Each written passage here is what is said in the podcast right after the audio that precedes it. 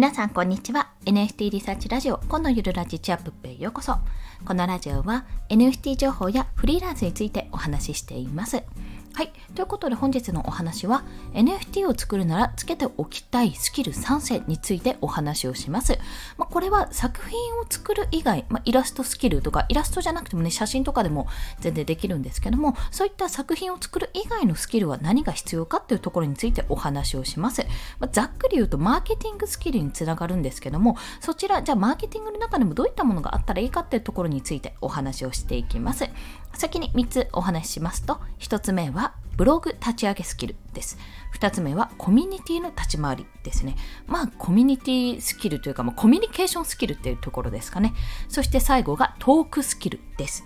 こちらの3つについて1つずつ解説をしていきます。まず、ブログを立ち上げるスキル。まあ、スキルというほどのことではないんですが、できればですね、ワードプレスを立ち上げられるようになった方がいいです。まあ、ワードプレスでサイトを作るっていうとちょっとハードルが高いので、まあ、ブログ、何かしらテーマを使ったブログを作ってみると良いかと思います。で、これはなぜかというと、あのブログをね普通に資産として使うっていう場合もそうなんですよ自分の学んできたこと NFT についての話とかもしくは仮想通貨に関してね、こう、アフィリエイトも結構ありますので、そういった記事を書くっていうことももちろんできるんですけども、何よりもランディングページが作れるんですよ。まあ、なので、ブログじゃなくて、ランディングページを作るでも全然いいわけですね。まあ、そういったのが結構簡単に作れる、これは有料になるんですけども、ペラ1とか、まあ、ワードプレスとかですね、ワードプレスの方がまだ無料テーマがあるので、ドメイン代ぐらいしかかからないのでいいかなと感じるところはありますが、とりあえず自分の作品をオープンシー以外でも見られる場所を作った方がいいです。で、その際にま気をつけていただきたいのは、以前ちょっと別の放送でもお話ししたんですけども、とりあえずその NFT、噛んだ NFT の元になった画像をそのまま載せないことですね。サンプルサンプルサンプルとか、まあ、何かしら加工して載せないと、まあ、パクられますよっていうところです。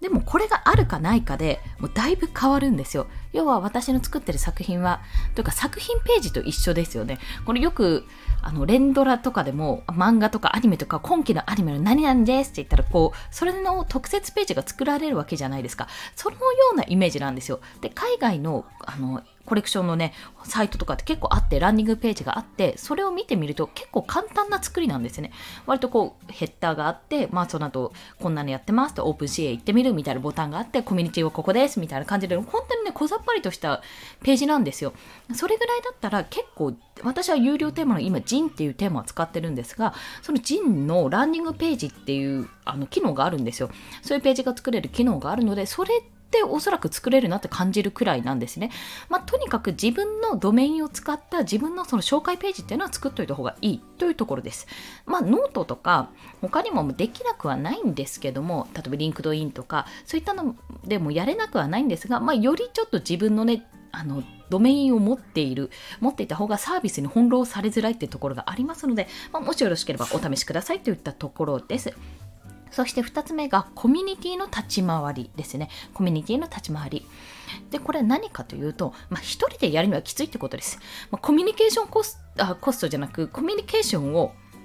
取っていくのが非常に重要になってくるので、もうこれはクリエイター云々というか、もうどの仕事ですね。仕事においても必要なことなんですけども、特にあの今 NFT クリエイターっていうのは、もういろんな情報、もう情報がすごい目まぐるしいわけですね。毎日毎日変化をしていて、毎日毎日ニュースが飛んでくると。で、みんな一生懸命攻略して、もういかに波に乗ってくるかって大企業含めてやってくるわけなんですよ。まあ、そんな中で、やっぱり情報交換するのに、コミュニケーションスキルっていうのはめちゃめちゃ必要になってくるんですね。で、できればコミュニティを自分で立ち上げて呼ぶか、もしくは誰かしらのコミュニティに入って情報交換はしといた方がいいです。まあ、交流を持つってことです。それをすることによって、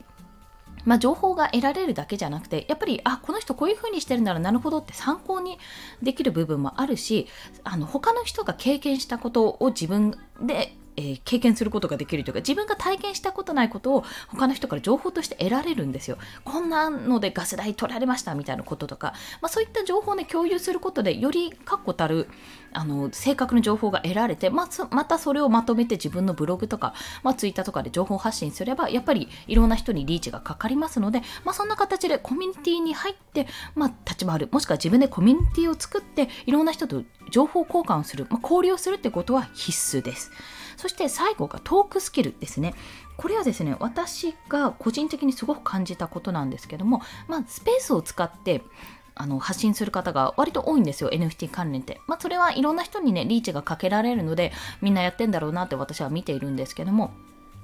結構ですね何て言ったらいいのかあの話し慣れていない方が多いなっていう印象があったんですね。まあもしかすると音声配信をしていて一方的にこうバーって話すのには慣れてるけどまあなかなかねスペースってトークじゃないですか。で結構あれ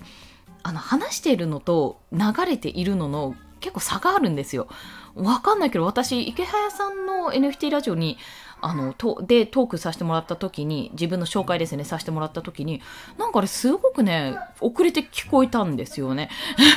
自分が今話してる内容が、いや、違うね、今話してる内容と、えーと、自分の声とツイッターからツイッターからというかスマホから聞こえてくる声がやっぱりずれがあるんですよ、まあ、そういったこともあって結構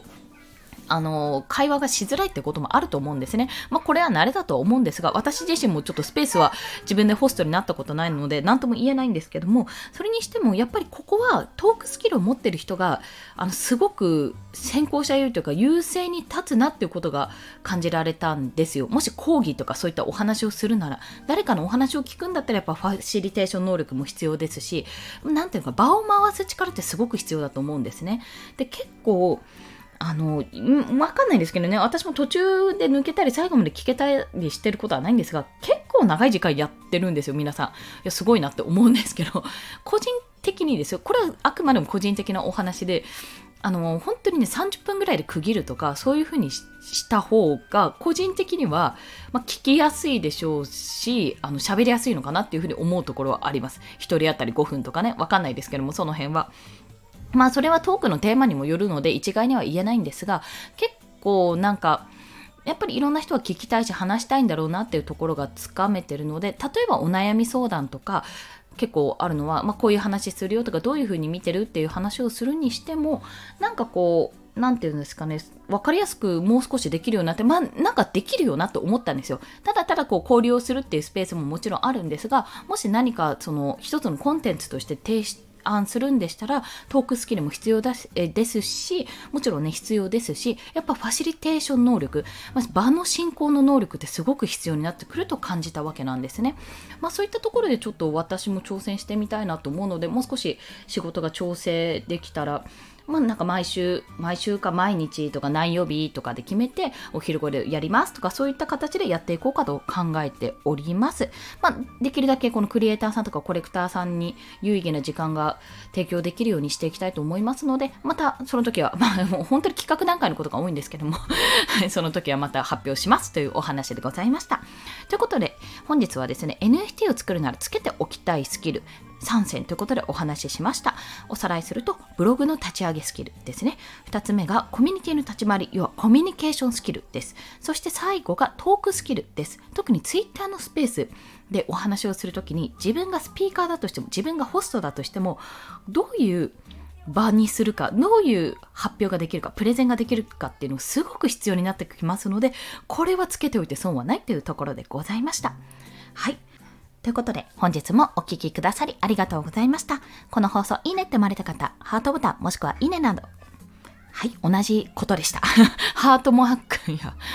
いいねは同じでございます。あの、フォローなどしていただけると嬉しいですでございました。はい、そんな言い間違いもやりながら今日も一日頑張っていきましょう。コンでした。ではまた。ありがとうございます。